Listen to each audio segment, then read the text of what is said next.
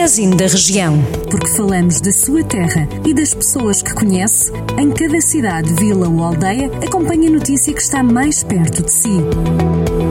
Magazine da Região. O agrupamento de escolas de Sinfãs viu aprovados cinco projetos Erasmus que pretendem fazer partilha de experiências pedagógicas entre escolas europeias.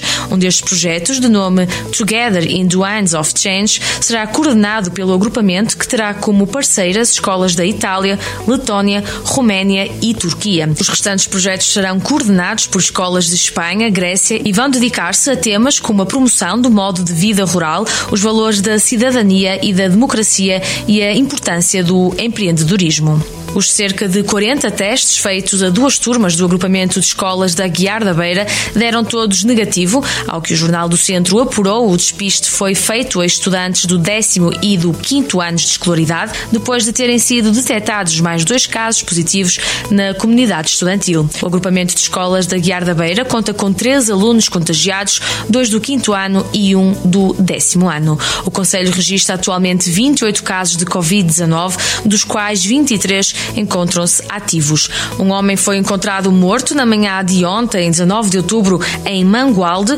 O indivíduo, com cerca de 40 anos, estava numa casa abandonada no centro da cidade. As causas da morte ainda não são conhecidas. As autoridades policiais estão a investigar o caso. Arrancou ontem, segunda-feira, a segunda fase da vacinação gratuita da gripe. A população de Vozela e Oliveira de Frades, com 65 ou mais anos, poderá recorrer às farmácias para ser vacinada de forma gratuita em vez de ir aos centros de saúde. A iniciativa resulta de um acordo estabelecido entre o Ministério da Saúde e as associações de farmácias, mas a adesão depende das autarquias. E para já só estará disponível nos conselhos onde as câmaras municipais assinaram o protocolo.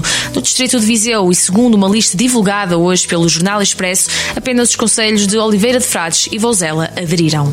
Foi adiado para a próxima segunda-feira, dia 23 de outubro, o início do julgamento de um dos processos do programa Mais Centro, em que é principal arguído o ex-presidente da Câmara de Santa Combadão, João Lourenço, e mais nove arguídos. A primeira sessão estava marcada para esta segunda-feira, dia 19 de outubro, no Tribunal de Viseu. Em causa está uma alegada obtenção fraudulenta de fundos comunitários para a duplicação de ginásios nos centros escolares de Trechedo e Cancela, em Santa Combadão. O caso remonta ao verão de 2013 e teve como base o relatório de uma ação inspectiva desencadeada pela Direção-Geral das Autarquias Locais nos passos do Conselho de Santa Combadão e São João da Pesqueira.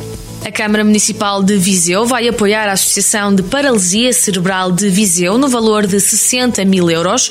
A instituição vai usar o apoio para um novo projeto inserido no âmbito da sua intervenção junto de pessoas com deficiência. O apoio foi recentemente aprovado em reunião de Câmara. Em declarações ao Jornal do Centro, o presidente da Associação de Paralisia Cerebral de Viseu, Armando Torrinha, refere que a instituição vai usar o dinheiro num projeto que visa dar emprego às pessoas com deficiência. Jornal do Centro, a rádio que liga a região.